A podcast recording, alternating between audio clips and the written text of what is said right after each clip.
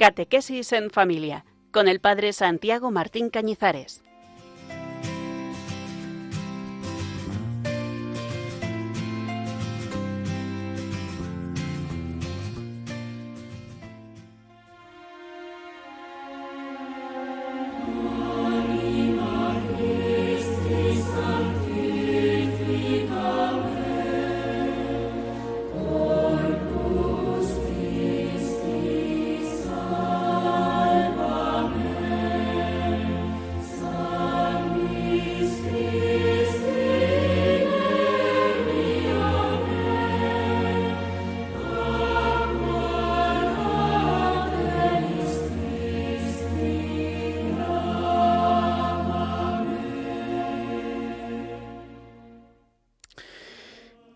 Alma de Cristo, santifícame. Cuerpo de Cristo, sálvame. Sangre de Cristo, embriágame. Es la conocidísima oración de San Ignacio de Loyola, que nació el 23 de octubre de 1491 en Azpeitia. San Ignacio fue soldado del virrey de Navarra y a su servicio fue herido de gravedad. Este hecho fue de suma importancia para su vida espiritual porque durante el tiempo de su convalecencia se dedicó a la lectura de libros religiosos. A San Ignacio debemos la práctica de los ejercicios espirituales. Esta es su obra y su legado a la Iglesia Universal. Su obra sobre los ejercicios espirituales que después se han ido adaptando en tiempo y temática, dependiendo de las posibilidades de sacerdotes, religiosos o fieles, que hoy tenemos ejercicios de mes, de semana o incluso en la vida cotidiana. Tenemos ejercicios para jóvenes, para consagrados, para matrimonios, ejercicios para fieles de los diferentes movimientos y carismas de la Iglesia. San Ignacio, después de estudiar en París, donde se le unieron algunos compañeros, fundó la Compañía de Jesús. Murió en Roma el 31 de julio de 1556.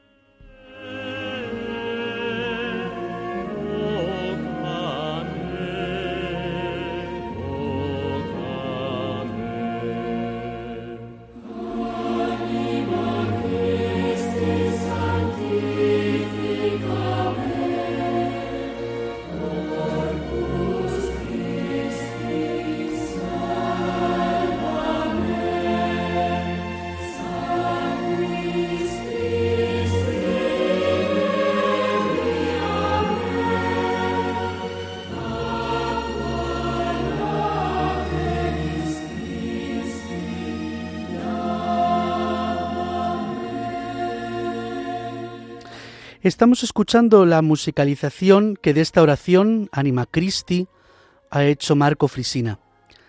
Esta oración ha pasado a ser parte de la espiritualidad católica, ni más ni menos que el manual de indulgencias concede indulgencia parcial a su recitación como acción de gracias después de la comunión. Alma de Cristo, santifícame. Cuerpo de Cristo, sálvame.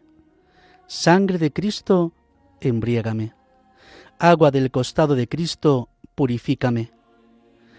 Pasión de Cristo, confórtame. Oh buen Jesús, óyeme. Dentro de tus llagas, escóndeme. No permitas que me aparte de ti. Del maligno enemigo, defiéndeme. En la hora de mi muerte, llámame y mándame ir a ti, para que con tus santos te alabe por los siglos de los siglos. Amén.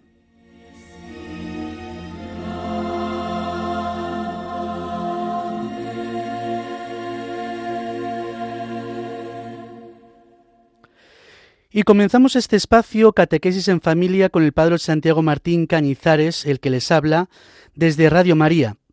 Dedicamos este espacio a la formación y a la reflexión, a la lectura bíblica ayudados fundamentalmente por los padres de la Iglesia, esos primeros obispos y teólogos, esos primeros pensadores y testigos de la vida cristiana. En el programa anterior comenzábamos una reflexión sobre el Génesis, que continuamos en el día de hoy.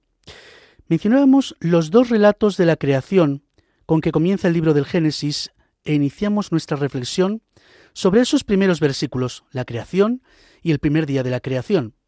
Y al contemplar esos versículos aprendíamos de los padres que la creación es obra de la Trinidad. Dios Padre, Hijo y Espíritu Santo crean conjuntamente. Que la luz y la sabiduría con la que se hizo todo es Cristo. Y que el principio de la creación, no sólo porque estuvo en el primer instante, sino porque es el principio como fundamento y como base y razón fundamental de la creación es también nuestro Señor. Si en el pasado programa nos quedamos en el primer día mm, de esta semana primordial, hoy continuaremos con esos días siguientes. Vamos a dejar solamente el sexto día, que es eh, la creación del hombre, para dedicarle, por su importancia, una reflexión aparte. Comenzamos pues este programa sobre la creación del mundo, sobre la vida que brota del Creador, sobre la belleza que ha impreso en la creación y en la segunda parte del programa sobre la preocupación que los cristianos debemos tener para preservar la creación, que como decíamos es la obra conjunta de la Santísima Trinidad.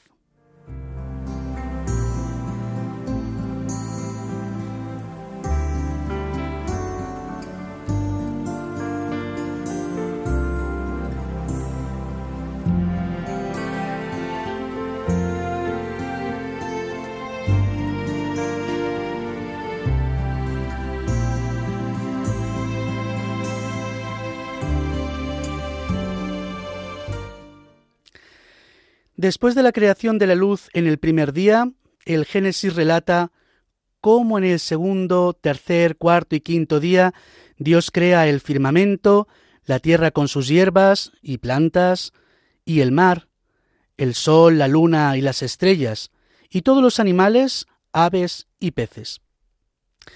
Recordemos que San en un texto que cita el Catecismo, alude al Hijo y al Espíritu como las manos del Padre en la creación, todo cuanto existe ha salido del Padre y de sus manos creadoras. Ha salido de la Trinidad. Comencemos ahora escuchando la narración de los días segundo y tercero. Y dijo Dios, exista un firmamento entre las aguas que separe aguas de aguas.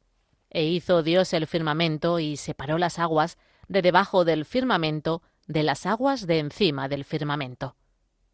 Y así fue. Llamó Dios al firmamento cielo. Pasó una tarde, pasó una mañana, el día segundo.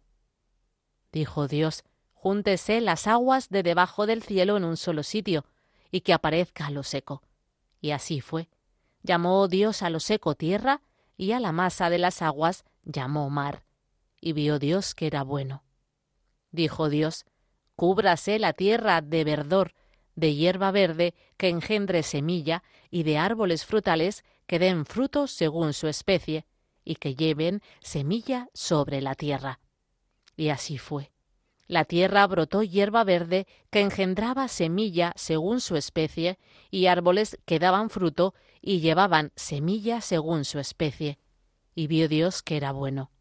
Pasó una tarde, pasó una mañana, el día tercero.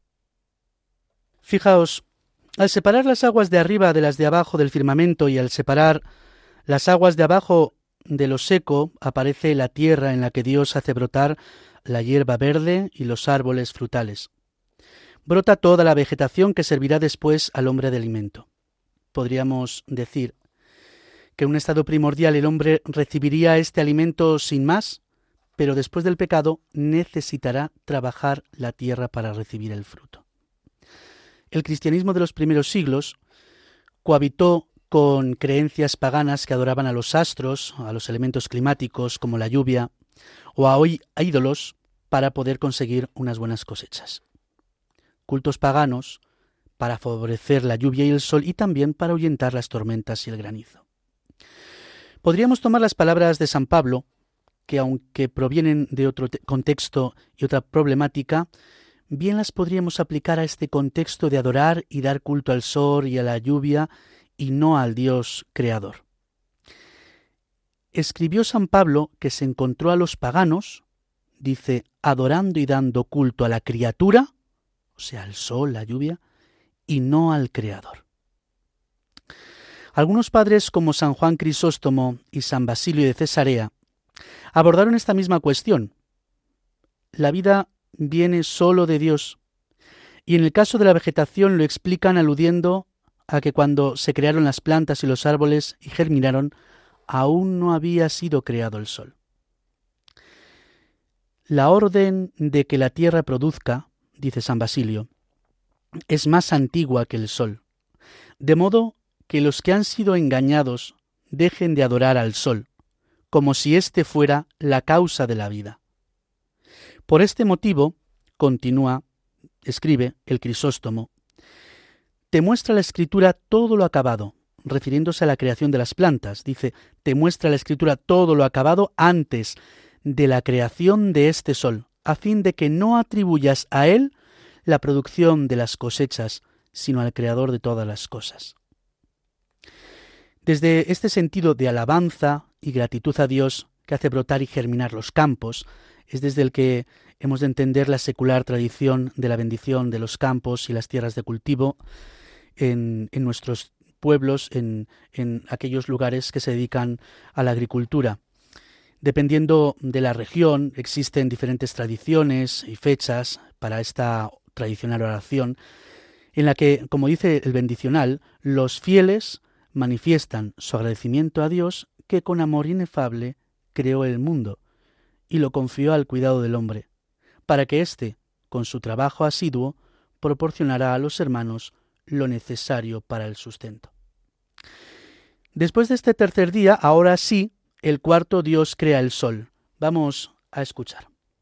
Dijo Dios, existan lumbreras en el firmamento del cielo para separar el día de la noche, para señalar las fiestas, los días y los años, y sirvan de lumbreras en el firmamento del cielo, para iluminar sobre la tierra. Y así fue, e hizo Dios dos lumbreras grandes, la lumbrera mayor para regir el día, la lumbrera menor para regir la noche y las estrellas. Dios las puso en el firmamento del cielo para iluminar la tierra, para regir el día y la noche y para separar la luz de la tiniebla. Y vio Dios que era bueno. Pasó una tarde, pasó una mañana, el día cuarto. Orígenes autor del siglo III, transmite una interpretación de este texto que ha pasado a la historia del arte, eh, a la historia de la iconografía. Como el sol y la luna se dice que son grandes lumbreras en el firmamento del cielo, dice Orígenes, así también de Cristo y de la Iglesia en nosotros. Identifica el sol y la luna con Cristo y la Iglesia. La Iglesia como comunidad de discípulos que necesitan de Cristo para evangelizar, que necesitamos su luz para dar testimonio. Parafraseando el prólogo del Evangelio de San Juan, podríamos decir, no somos nosotros la luz, sino testigos de la luz. Es bellísimo como lo expresa Orígenes. Cristo es, pues, la luz verdadera que ilumina a todo hombre que viene a este mundo. Y la Iglesia iluminada por su luz, se convierte ella misma en luz del mundo, que ilumina a todos los que están en las tinieblas, como atestigua el mismo Cristo cuando dice a sus discípulos, Vosotros sois la luz del mundo. La Iglesia, los discípulos, somos luz del mundo solo si sabemos reflejar la luz de Cristo. Como la luna no tiene luz propia, nosotros tampoco. Además del Sol y la Luna tenemos las estrellas. Las estrellas las identifica con los santos, tanto del Antiguo como del Nuevo Testamento. Pues como una estrella difiere de otra estrella por su resplandor, dice Orígenes, así también cada uno de los santos difunde su luz en cada uno de nosotros en proporción a su grandeza.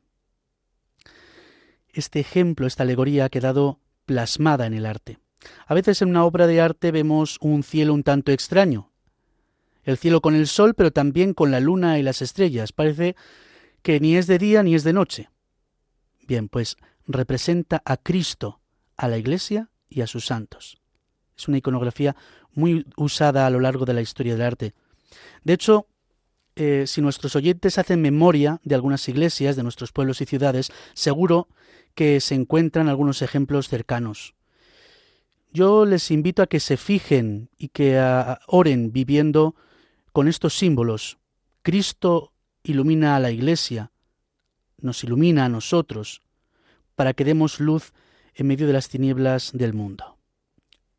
Bien, pues les propongo que hagan esta memoria, esta oración, y que se fijen en estos días y nos hagan llegar fotos o ejemplos de esta iconografía a través de nuestro correo catequesis en familia 1 arroba radiomaria.es, catequesis en familia 1 arroba radiomaria.es, para que compartamos también eh, estas obras de arte que están inspiradas en este texto, en esta interpretación tan bella de la creación. Esto del arte tiene que ver con otra idea que vamos a tratar ahora en esta primera parte del programa. Antes vamos a escuchar la narración del quinto día de la creación. Dijo Dios, existan lumbreras en el firmamento del cielo para separar el día de la noche, para señalar las fiestas, los días y los años. Dijo Dios, bullan las aguas de seres vivientes y vuelen los pájaros sobre la tierra frente al firmamento del cielo. Y creó Dios los grandes cetáceos y los seres vivientes que se deslizan y que las aguas fueron produciendo según sus especies y las aves aladas según sus especies. Y vio Dios que era bueno. Luego los bendijo Dios diciendo, Sed fecundos y multiplicaos, llenad las aguas del mar, y que las aves se multipliquen en la tierra. Pasó una tarde, pasó una mañana, el día quinto. Dijo Dios, produzca la tierra seres vivientes según sus especies, ganados, reptiles y fieras según sus especies. Y así fue. E hizo Dios las fieras según sus especies, los ganados según sus especies, y los reptiles según sus especies. Y vio Dios que era bueno. Si esta alegoría del sol, la luna y las estrellas ha quedado marcada en el arte, y el arte engrandece y embellece los templos y las celebraciones, para que por ella lleguemos a contemplar la belleza de Dios, no es menos cierto que, como dice San Basilio, la creación también nos muestra la belleza del Creador. Después de la creación de las lumbreras, escribió San Basilio, las aguas se llenaron a su vez de seres vivos, de modo que también esta parte tenga su belleza que le viene de sus propias plantas. El cielo recibió las flores de los astros y quedó adornado con el par de grandes lumbreras, como si fueran las miradas de unos ojos ciegos. Entonces vio una orden, y enseguida los, los ríos fueron productivos. Los lagos produjeron especies propias según la naturaleza, cada uno de ellos y el mar dio a luz toda clase de seres acuáticos, y ni siquiera el agua de los cenagales y de los pantanos era improductiva ni permanecía sin participar en la perfección de la creación. San Juan Pablo II, que disfrutaba descansando en la montaña, en uno de esos momentos de descanso durante un ángelus, dirigió unas palabras que yo creo que resumen a la perfección lo que significa y a lo que llama la contemplación de la belleza de la creación. Cada vez que vengo, que tengo la posibilidad de venir a la montaña y contemplar estos paisajes, dijo este Papa Santo, doy gracias a Dios por la majestuosa belleza de la creación. Le doy gracias por su belleza, de la que el mundo es sólo un reflejo, capaz de fascinar a los hombres atentos y llevarlos a la alabanza de su grandeza estar atentos a la belleza de la creación. Estar atentos lleva al asombro, y el asombro por la belleza nos lleva a contemplarla. Nosotros no contemplamos la criatura, como decía San Pablo de los paganos, nosotros contemplamos al Creador. Contemplativos por el asombro de tal belleza, alabamos a nuestro Creador. Antes de terminar esta primera parte de nuestro programa de hoy, cabe mencionar una curiosidad. Los dos relatos martiriales por excelencia en el Antiguo Testamento, están ligados a la confesión y la alabanza del Dios Creador. Cuando la madre de los siete hermanos macabeos en, el segundo libro de los macabeos les da ánimo ante el martirio, les dice, Yo no sé cómo aparecisteis en mi seno. Yo no regalé el aliento ni la vida, ni organicé los elementos de vuestro organismo. Fue el creador del universo quien modela la raza humana y determina el origen de todo. Él, por su misericordia, os devolverá el aliento y la vida si ahora os sacrificáis por su ley. Y antes de eso, en tiempos del exilio de Babilonia, tres jóvenes sentenciados por Nabucodonosor a ser arrojados al horno, dentro de él, para sorpresa de todos, comenzaron a cantar y a danzar con otro cuarto hombre, que como dice la escritura, era de aspecto angelical. Su canto era una alabanza a Dios Creador, a toda la creación. Criaturas todas del Señor, bendecid al Señor, cantad himnos por los siglos. Este mismo cántico era el que usaba la liturgia hispana para acompañar la lectura de la pasión de los mártires. Junto a la pasión de los mártires, la alabanza al Dios Creador. Les invitamos ahora a hacer también esta misma alabanza, con este mismo cántico, según esta versión que usa la comunidad de Tese. Criaturas todas del Señor, bendecid al Señor, ensalzadlo con himnos por los Señor, cielos bendecid al Señor.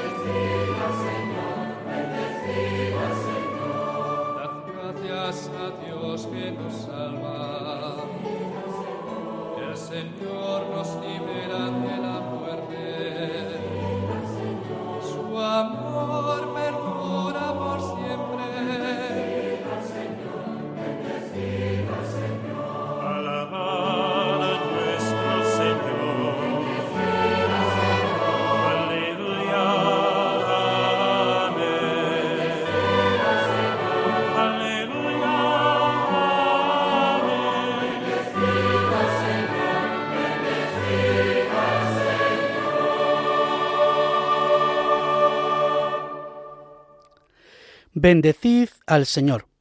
Un cántico de alabanza a la creación. Comenzamos ahora esta segunda parte de nuestro programa de hoy, Catequesis en Familia, con este que les habla el Padre Santiago Martín Cañizares en Radio María. En la primera parte hemos reflexionado sobre los días segundo, tercero, cuarto y quinto de la creación. Algunos santos padres nos invitan a contemplar que la naturaleza en sí misma no es la causa de la vida y de la creación, sino que la vida procede sólo de Dios y la belleza de la creación es un camino para contemplar al Creador. Existe, como hemos visto, una tradición iconográfica que hunde sus raíces en la interpretación del cuarto día de la creación. El sol es Cristo, que ilumina a la luna, que es la Iglesia, y las estrellas son los profetas y santos, esta iconografía la encontramos a lo largo y ancho de nuestra geografía en muchas obras de arte. Y un tema que tiene que ver con la creación y que es de gran actualidad es la ecología, ecoética, o el cuidado de la casa común. El Papa Francisco ha dedicado últimamente reflexión y documentos a este grave problema. Si bien es cierto que el problema se ha agudizado en las últimas décadas, no ha sido el único pontífice que se ha preocupado sobre el estado de la creación. Ya Pablo VI, al conmemorarse los 80 años de la encíclica Rerum Novarum de León XIII, escribió No sólo el ambiente físico constituye una amenaza permanente, contaminaciones y desechos, nuevas enfermedades, poder destructor absoluto. Es el propio consorcio humano el que, en el que el hombre, no domina ya, creando de esta manera para el mañana un ambiente que podría resultarle intolerable. Problema social de envergadura que incumbe a la familia humana toda entera. También Juan Pablo II escribió en varias ocasiones, llegando a afirmar la existencia de un vínculo entre la paz y el cuidado de la creación. En nuestros días aumenta cada vez más la convicción, escribía, de que la paz mundial está amenazada, también por la falta del debido respeto a la naturaleza. Por último, mencionar a Benedicto XVI, quien también escribió sobre este problema del cuidado de la casa común. Vamos a escuchar ahora una de estas reflexiones que nos brindó el Papa alemán. Del mensaje del Papa Benedicto XVI con ocasión del Día Mundial de la Paz del año 2010 ¿Acaso no es cierto que en el origen de lo que en sentido cósmico llamamos naturaleza hay un designio de amor y de verdad? El mundo no es producto de una necesidad cualquiera, de un destino ciego o del azar. Procede de la voluntad libre de Dios que ha querido hacer participar a las criaturas de su ser, de su sabiduría y de su bondad. El libro del Génesis nos remite en sus primeras páginas al proyecto sapiente del cosmos, fruto del pensamiento de Dios, en cuya cima se sitúan el hombre y la mujer, creados a imagen y semejanza del Creador, para llenar la tierra y dominarla como administradores de Dios mismo. La armonía entre el Creador, la humanidad y la creación, que describe la Sagrada Escritura, se ha roto por el pecado de Adán y Eva, del hombre y la mujer, que pretendieron ponerse en el lugar de Dios, negándose a reconocerse criaturas suyas. La consecuencia es que se ha distorsionado también el encargo de dominar la tierra, de cultivarla y guardarla, y así surgió un conflicto entre ellos y el resto de la creación. El ser humano se ha dejado dominar por el egoísmo, perdiendo el sentido del mandato de Dios, y en su relación con la creación se ha comportado como explotador, queriendo ejercer sobre ella un dominio absoluto. Pero el verdadero sentido del mandato original de Dios, perfectamente claro en el libro del Génesis, no consistía en una simple concesión de autoridad, sino más bien en una llamada a la responsabilidad. Por lo demás, la sabiduría de los antiguos reconocía que la naturaleza no está a nuestra disposición como si fuera un montón de desechos esparcidos al azar, mientras que la revelación bíblica nos ha hecho comprender que la naturaleza es un don del Creador, el cual ha inscrito en ella su orden intrínseco para que el hombre pueda descubrir en él las orientaciones necesarias para cultivarla y guardarla. Todo lo que existe pertenece a Dios, que lo ha confiado a los hombres, pero no para que dispongan arbitrariamente de ello. Por el contrario, cuando el hombre, en vez de desempeñar su papel de colaborador de Dios, lo suplanta, termina provocando la rebelión de la naturaleza, más bien tiranizada que gobernada por él. Así pues, el hombre tiene el deber de ejercer un gobierno responsable sobre la creación, protegiéndola y cultivándola. La soberbia del hombre nos lleva a pensar que la creación es dominio absoluto nuestro. Y es cierto que el hombre es la criatura más excelsa de la creación, pero también es cierto, como acabamos de oír, que la creación le fue dada, nos ha sido dada, para colaborar con Dios.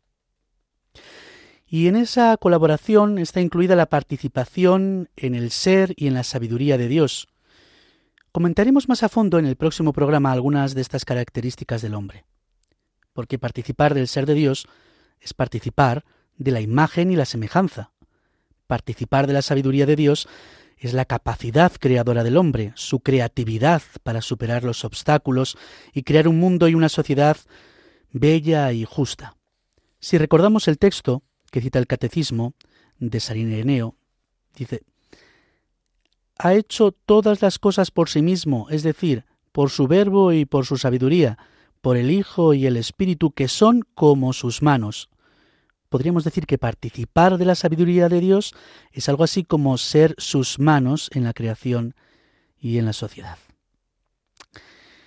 Algunos autores ven en el relato de las tentaciones, cuando Jesús se retira al desierto conviviendo con los animales y siendo servido por los ángeles, el regreso del hombre a la armonía con la creación.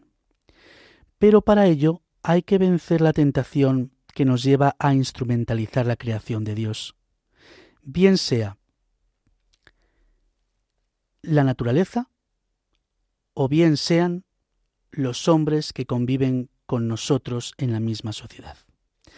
Ya vimos cómo San Juan Pablo II entendía el cuidado de la creación unido a la paz. Volver a la armonía con la naturaleza y con el otro es un solo camino, el camino de regreso al paraíso. Con estas ideas les invito a hacer ahora una oración.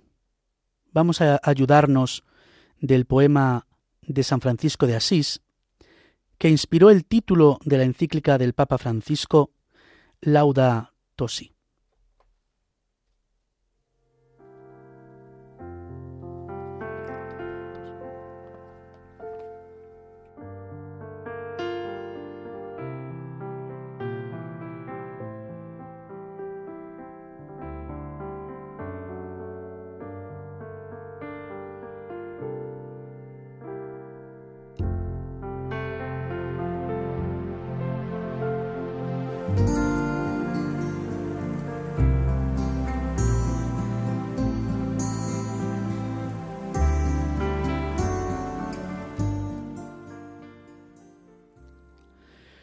Omnipotente, altísimo, bondadoso Señor, tuyas son la alabanza, la gloria y el honor. Tan solo tú eres digno de toda bendición, y nunca es digno el hombre de hacer de ti mención. Loado seas por toda criatura, mi Señor, y en especial loado por el hermano Sol, que alumbra y abre el día, y es bello en su esplendor, y lleva por los cielos noticia de su autor. Y por la hermana luna de blanca luz menor, y las estrellas claras que tu poder creó, tan limpias, tan hermosas, tan vivas como son, y brillan en los cielos, loado mi Señor. Y por la hermana agua preciosa en su candor, que es útil, casta, humilde, loado mi Señor. Por el hermano fuego que alumbra al irse el sol, y es fuerte, hermoso, alegre, loado mi Señor. y por la hermana tierra, que es toda bendición, la hermana madre tierra, que da en toda ocasión las hierbas y los frutos y flores de color, y nos sustenta y rige. Loado mi Señor. Y por los que perdonan y aguantan por tu amor los males corporales y la tribulación. Felices los que sufren en paz con el dolor, porque les llega el tiempo de la consolación. Y por la hermana muerte, loado mi Señor, ningún viviente escapa a su persecución. Ay si en pecado grave sorprende al pecador, dichosos los que cumplen la voluntad de Dios. No probarán la muerte de la condenación, servidle con ternura y humilde corazón, agradeced sus dones, cantad su creación, las criaturas todas, load a mi Señor. Amén.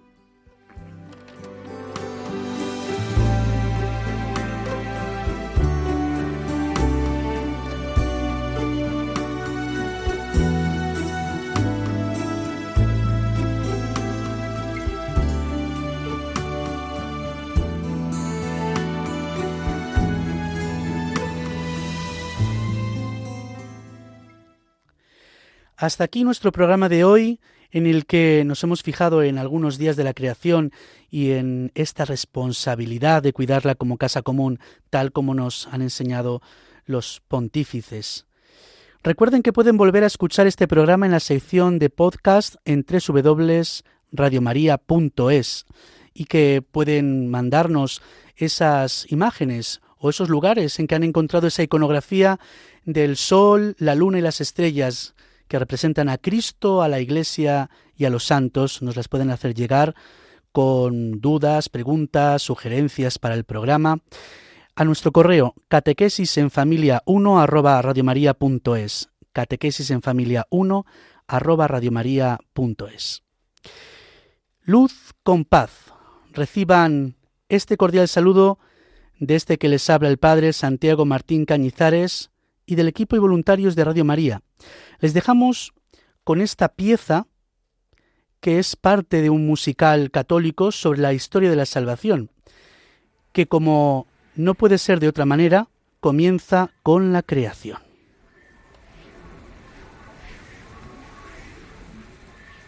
En el principio existía la palabra, y la palabra estaba junto a Dios, y la palabra era Dios.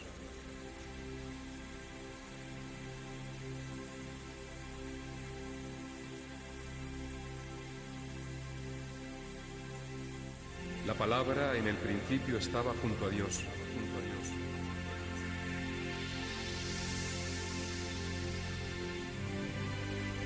Por medio de la palabra se hizo todo, todo.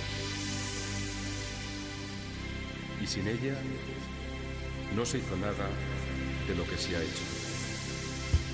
Se termina el caos, comience el orden que las tinieblas abran camino a la luz y que el calor expulse al frío del orbe, del oriente al poniente y del norte al sur. Esta es mi obra, es mi gran obra, sueño realizado, no es una ilusión, esta es mi hazaña, mi gran hazaña, hechura divina.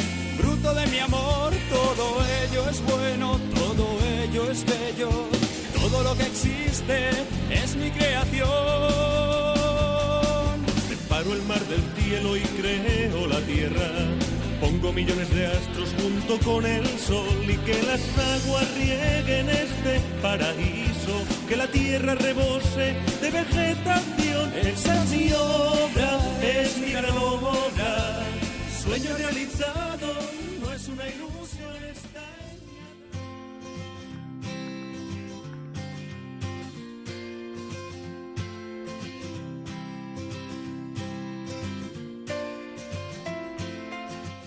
Catequesis en familia con el Padre Santiago Martín Cañizares.